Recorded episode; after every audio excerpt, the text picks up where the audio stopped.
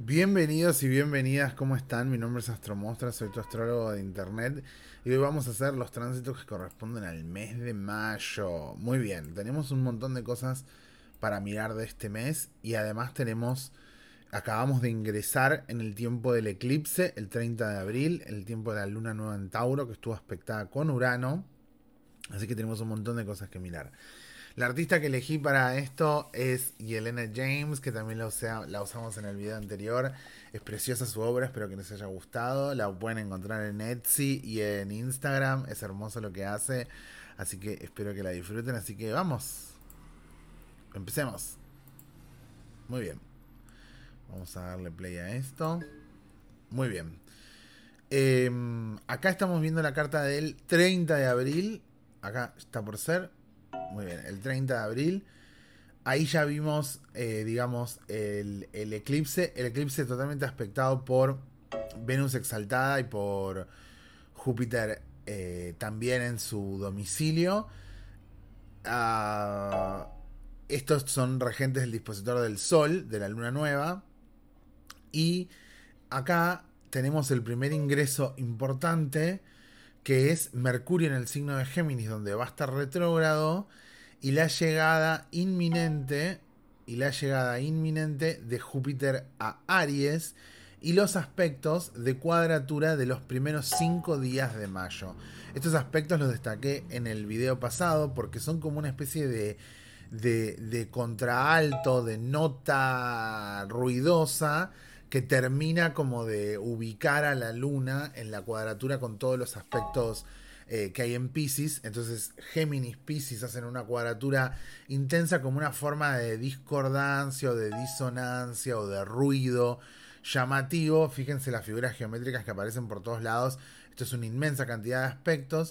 Y en este momento en particular, el 9 de mayo, eh, Júpiter está entrando definitivamente en Aries, entre el 8 y el 9 de mayo, está entrando en Aries, lo que puede ser un indicador bastante llamativo, bastante interesante, eh, porque eh, además cuando Mercurio se ponga retrógrado, eh, va a tener sextiles con, con Júpiter, ¿sí? con los primeros grados de Aries. Hay una alianza acá entre Aries y, Géminis para poder salir del estupor y del ruido pisciano. Y todos esos días, entre el 8 y el 13 de mayo, que es exactamente esta fecha que estamos viendo acá, aparecen estos aspectos acá eh, positivos. Fíjense que Mercurio ya está retrógrado, retrocediendo grados en Géminis y ahí está a 5 grados. De este aspecto positivo que ven acá, estos verdes que hay acá, es que Mercurio está en una dirección aplicativa, porque está retrógrado, aplicativo, recibiendo el sextil aplicativo, porque uno está aproximándose a la posición porque está retrógrado y el otro está aproximándose a la posición porque está directo. Entonces, Júpiter en el 1 de Aries, entre el 8 de mayo y el 14 de mayo, Júpiter llega al 0 y al 1. Entonces, Júpiter se aproxima a hacer un aspecto con los primeros 5 grados de Géminis y Mercurio también, porque ya está retrógrado, se aproxima a hacer el aspecto y hay una conexión que es el, el primer aspecto importante es el primer aspecto importante después de un bloque larguísimo de tránsitos de la Luna y de Mercurio. Piensen que Mercurio transitó durante todo abril eh, todos los planetas de Pisces, todos los planetas de, eh, de, Aries y de Tauro. Entonces, eh, en esa posición en la que se encontraba y que se fue adelantando, se hizo conjunción desde marzo, hizo conjunción con Neptuno, hizo una cuadratura con Plutón, eh, hizo una conjunción superior con el Sol, pero de paso estuvo en contacto con Urano. Eh, es, este tipo de sobrecarga de información en algún lugar se tiene que descargar, ¿no? Pensemos que es como que eh, cargó el pincel de un montón de colores y necesita un lugar para entrar en acción y, empezar a descargar esos colores, empezar a mover la brocha, ¿no? Estuvo como cargando, cargando, cargándose de tintas. Ahora se va a poner retrógrado y a dirigirse hacia el sol y empezar a quedar oculto bajo los rayos del sol, o sea, a meter en el corazón del sol toda esa información Pisces, Aries, Tauro, Géminis, a partir de procesarlo y masticarlo y entenderlo, eh, y recibió, eh, Mercurio recibió eh, todo tipo de cuadraturas estando, digamos, como, todo tipo, o sea, recibió todo tipo de tensiones y información y ahora está recibiendo este primer alimento positivo, por decirlo de alguna forma, de Júpiter después de haberse tensionado todo ese tiempo. También hay que reconocer que lo que la promesa que tiene este Mercurio en Géminis durante todo este tiempo, un poquito más falta para eso, la promesa que hace cuando entró en Géminis es que en algún momento cuando se dirija a salir de Géminis, o sea, al final de su periodo de retrogradación, va a llegar a alguno de los grados em, donde está Saturno. Entonces hay un trino de aire prometido, ¿sí? Todavía no lo está debiendo porque como se va a poner retrogrado no lo va a poder hacer. Pero cuando llegue entre el 20 y el, 20, y el, sí, el 29 de Géminis, cuando llegue a esa posición, va a ser un trino con eh, Saturno en Acuario. Y para todas las personas que tengan planetas en Libra, van a ser ambos eh, planetas en el final de Libra, en los últimos 10 grados de Libra, van a ser aspectos también ahí. Entonces hay un trino de aire prometido em, por delante. Que podría significar, entre otras cosas, la, ah, por decirlo de alguna forma, como la puesta en acuerdo después de la em, después del revoltijo de Pisces y de y del eclipse en Tauro, ¿sí? Y acá nos estamos dirigiendo a la luna en Escorpio porque el 16 de mayo va a haber un eclipse de nuevo, ¿sí? Va a haber un eclipse de nuevo. acá la luna pasa por Virgo y hace una oposición a los planetas en, en Pisces y ya 16 de mayo la luna está, ahí está por llegar a Virgo. A ver. Claro, el 16 de mayo fue, ahí no lo, no lo llega a, marcar, pero el 16 de mayo fue el, el, tránsito acá con... Porque saltó de, Virgo a Sagitario, ¿sí? a ver. No, claro, sí, porque es Escorpio, perdón. De Escorpio, claro, saltó del 0 de Escorpio, porque estaba acá, en el 0 de Escorpio a, a Sagitario, claro, pero el 16 de mayo es el eclipse. Les quiero mostrar un gráfico para los que les interese. En AstroSeek eh, yo les recomendaría que eh, busquen sus, sus cartas de los eclipses, ¿sí? Eh, seguramente para los Patreons hago un video al respecto. La, la, carta de las lunaciones, porque el 16 de mayo es este que estamos acá viendo, si no me equivoco. Acá, es este, ¿sí? Es este es este que está acá ocurriendo en este caso. Esta es una carta random, pero que nos muestra el. Nos muestra cómo se ve el mapa de lunaciones de todo el año y las que están marcadas en amarillo son las, los eclipses eh, solares y los eclipses eh, de luna. Eh, en este caso están acá. Sí, ¿no? ¿Es correcto esto? ahora lo miramos bien, pero eh, así se ven estos mapas para poder ver eh, si quieren el sistema de casas donde está ocurriendo. Va a ser, si no me equivoco, uno de estos. Uno de estos dos. A ver, ¿cuál va a ser de estos? Exactamente es el 16 de mayo en el 25 de Escorpio. Sí, que es la, la lunación número 10 del año. Y después tenemos los eclipses del 25 de octubre y el 8 de noviembre. ¿Sí? Eh, en este caso es en Escorpio. Muy bien. Bueno. Es muy buena la página de tránsitos de astrosic.com. Se las recomiendo mucho. Muy bien. Acá estábamos viendo. Muy bien. Vamos a continuar viendo. Bueno, y acá finalmente este, ya esta figura es preciosa, directamente hermosa. Em, Júpiter ha ingresado completamente en Aries y Marte se está dirigiendo a hacer su conjunción con Júpiter. Eh, bueno, miren todas las figuras hermosas que aparecen acá cuando hay este nivel de, diálogo precioso. Marte se está dirigiendo de a poco, está eh, para el 21 de mayo está en el 27 de Pisces, Marte, ¿sí? Y Venus ha avanzado completamente hasta el 22 de Aries. Estas figuras que estuvimos viendo acá fue Venus ganando velocidad y pasándole por arriba a Neptuno, Marte, Júpiter eh, y etcétera. Y el Sol, el 21 de mayo, entra en Géminis y en ese momento Mercurio se ha puesto tan retrógrado que llegó al 1 de Géminis. Así que tenemos la conjunción de vuelta con el Sol, en este caso retrógrados. Les queda todavía terminar de que Mercurio pase de estar retrógrado, o sea, que, lo, que pase la posición y vuelva a ponerse directo y volver a unirse con el Sol más adelante en el siguiente Mercurio retrógrado que va a ser en Libra. ¿Sí? Así que eh, tenemos un montón de tránsitos importantes eh, en, torno a la luna en el primer bloque hasta el 16 de mayo, porque la luna va a disponer eh, los primeros aspectos inarmónicos para activarse respecto al eclipse del 30 de abril y 16 de mayo. Y después tenemos los tránsitos importantes a Mercurio, de parte de, de, Mercurio-Júpiter especialmente y más adelante cuando deje de estar retrógrado Mercurio-Saturno que pueden ser organizadores importantes y ahora le va a empezar a tocar al Sol empezar a recibir estos aspectos. ¿sí? Vamos a ver el, las posiciones de vuelta acá.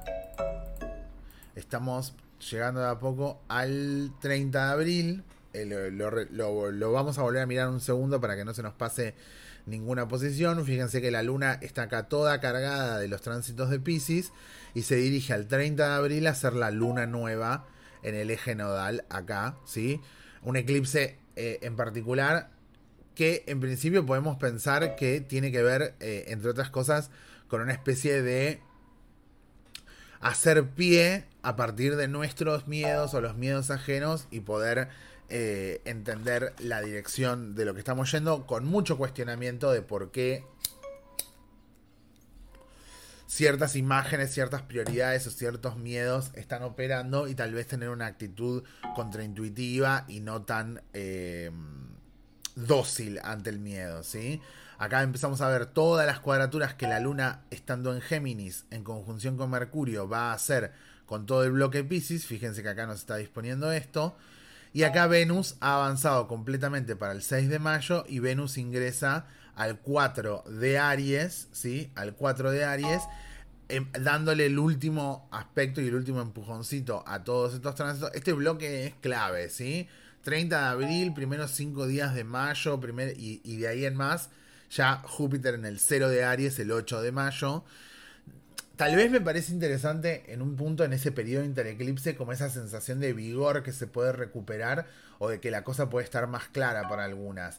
Eh, especialmente si nosotros no estamos acostumbrados a lidiar con el eje de los planetas mutables, que suelen ser perfeccionistas y de alto intercambio, y en este bloque de intensos planetas eh, pasando por el eje mutable, han dejado como estas enseñanzas, por decirlo de alguna forma, sobre la, sobre la mutación, sobre el cambio, sobre la adaptación, sobre seguir adelante a pesar, sobre improvisar en el camino. Y ese bloque intereclipse puede ser un, despertar interesante porque ahí, en el bloque intereclipse, pasamos a, las, a, los a que ganen más prioridad los tránsitos en signos fijos como Tauro y Escorpio, que hablan de una relación mucho más concreta con la toma de acción y con la profundización y con el compromiso. No digo que los mutables no tengan que ver con el compromiso, para mí son súper comprometidos, pero con el compromiso lo digo porque también Saturno está en el eje de los fijos al estar en Acuario, ¿sí? Entonces podemos como... Eh, creo que ha sido como todo un gran aprendizaje sobre, sobre este bloque mutable, digamos, como, como, esta, como este viento que, que termina de ordenar las fichas, como este golpecito de horno del eje de los mutables sobre tantos planetas fijos porque hace mucho que tenemos además las cuadraturas de Urano con Saturno. Bueno, cosas complejas acá. Eh, a dar. Fíjense que eh, el 21 de mayo el Sol ingresa en Géminis y se encuentra de lleno con Mercurio retrógrado y ahí está un poco como todo ese bloque de, que había dicho antes en, el, en, los tránsitos pasados de que estábamos cuestionando el obrar, la acción, por qué sí, por qué no, por qué queremos hacer las cosas y que había como que nada, que había que terminar de cruzar los eclipses con, con, con mucha conciencia sobre el coraje porque cuestionamiento vamos a tener siempre de, todas las cosas, ¿no? Entonces pensando un poco en ese Mercurio retrogrado Sol, como si hubiera un, un revisar muy hondo para ese fin de mayo, tal vez más apurado, pero seguramente internamente más clarificado. ¿Por qué? Porque Marte ingresa el 26 de mayo en Aries y ya todos esos días, un poquito antes también, Marte está en conjunción con Júpiter en los primeros grados de Aries. Esto es muy interesante. Esto es muy interesante. Muy, muy, muy interesante.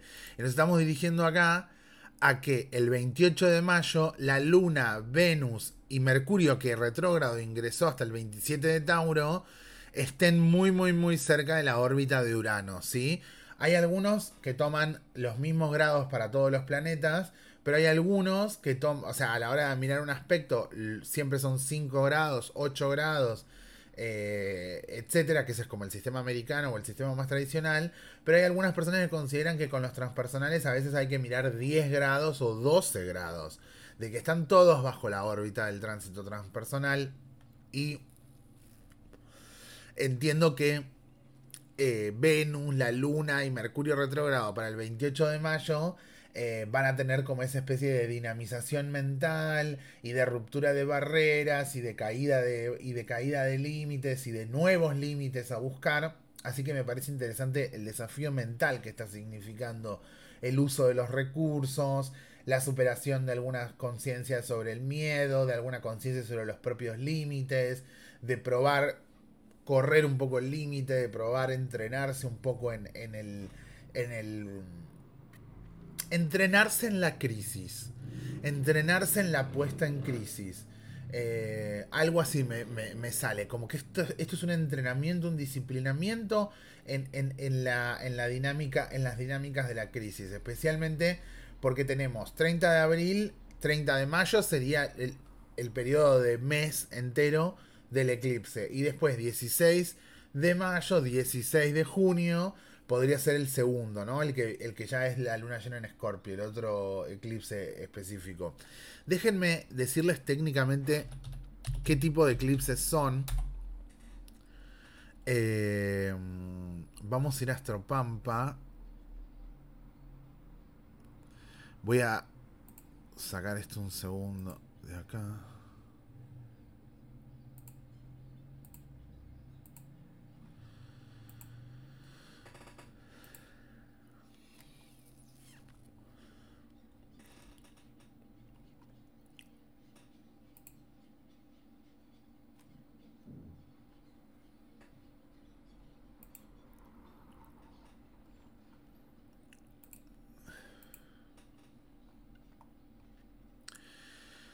El 16 de mayo es un eclipse lunar en el 25 de Escorpio.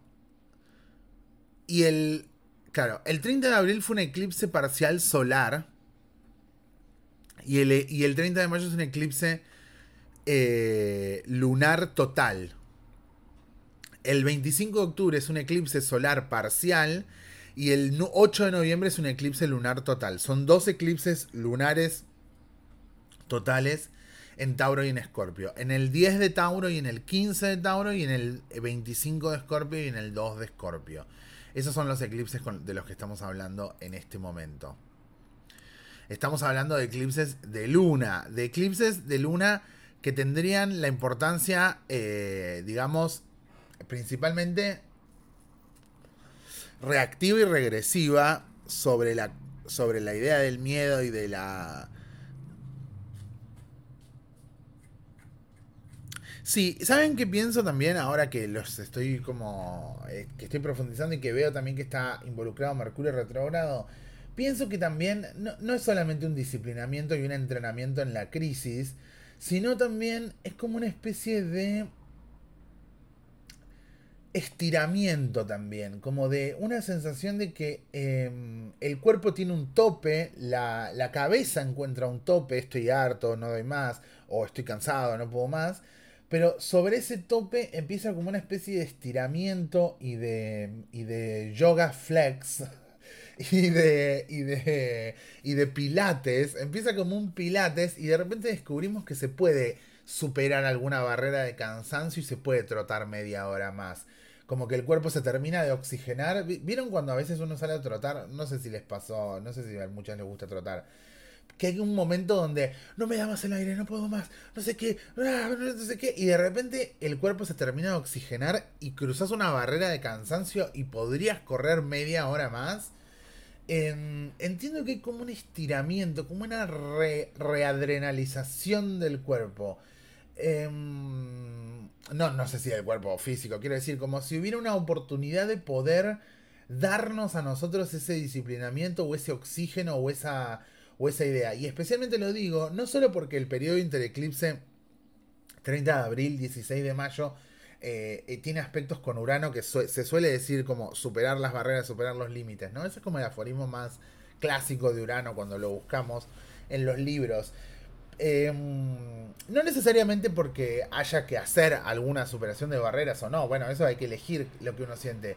Pero pienso que en el medio se ponga Mercurio retrógrado en Géminis, es como una oportunidad eh, del eje mutable, como la última oportunidad que nos da el eje mutable de corrernos de alguna estructura regresiva y difícil que pueda estar ocurriendo después de tantos tránsitos en el eje de los fijos. ¿no? Eh, eh, estamos hablando dos años y pico de Saturno retrógrado, de, Saturno en Acuario, estamos con Saturno retrógrado en el medio, ¿no? Saturno en Acuario, Urano en Tauro desde el 2018, y el eje de los eclipses este año y un poquito más adelante también en el eje de los fijos, entonces en un punto semejante, bueno, sí, semejantes tránsitos en el signo de los fijos pueden ser que hayan em, acomodado algunas cosas con muchísima lógica, comodidad y conciencia sobre los recursos y haya que estirarse un poco más. Como que estemos pasando por este primer eje de los eclipses Tauro-Escorpio con semejantes tránsitos mutables, con semejantes información mutable en Pisces y en Géminis, es como bueno, pero ¿y si lo corres? ¿Y si lo moves? ¿Y si lo ves desde acá? ¿Y si escuchás otra opinión? ¿Y si superás la barrera del cansancio? ¿Qué pasa? Porque creo yo que ahí hay un cruce, estando Urano ahí, hay un cruce de esa naturaleza más experimental como más experimental, no solo de, la experiencia del cuerpo, de querer llevarlo al cuerpo, sino tal vez de la experiencia em, en el sentido del experimento empírico, del experimento en el laboratorio, de la, de la puesta en teoría y la puesta en crisis, eh, como de la falsación y la puesta en crisis como la posibilidad de, encontrar un verdadero ingenio, un verdadero rebusque, una nueva oportunidad. Muchas gracias a todos mis patrons por haberme apoyado. Recuerden que en el área de miembros van a poder, eh, de YouTube, en la pastilla de comunidad, van a poder ingresar a ver todos los videos eh, que se van a ir estrenando. Y si no, pónganle la campanita a, los videos de Capital Astral que se van a ir estrenando por los próximos meses. Eh, muchas gracias por, apoyarme siempre. Eh, les mando un cariño muy grande. Los quiero, los adoro. Y nos vemos en el próximo video. Bendiciones.